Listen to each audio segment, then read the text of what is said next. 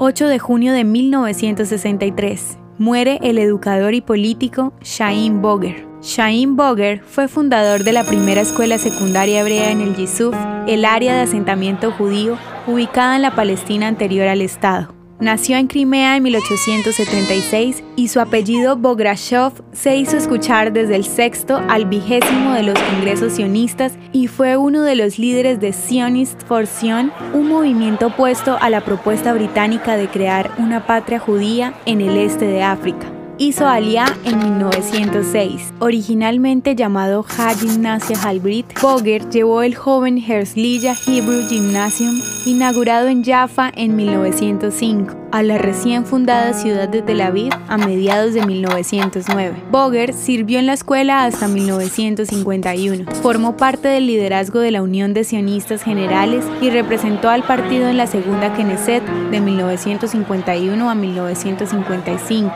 y sirvió en los comités de educación y antimisioneros de la Knesset. La calle Bograshov y la playa Bograshov de Tel Aviv, al pie de la calle, reciben su nombre en honor a Boger. Finalmente, Boger murió a los 86 años. ¿Te gustaría recibir estos audios en tu WhatsApp?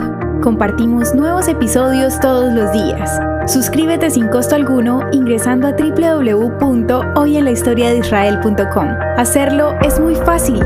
También puedes encontrarnos como arroba hoy en la historia de Israel en Instagram, Facebook, Spotify y otras plataformas digitales. Comparte este audio para que otros conozcan más acerca de Israel. Este proyecto es realizado por Philos Project. El contenido original de hoy en la historia de Israel fue provisto por el Centro para la Educación sobre Israel.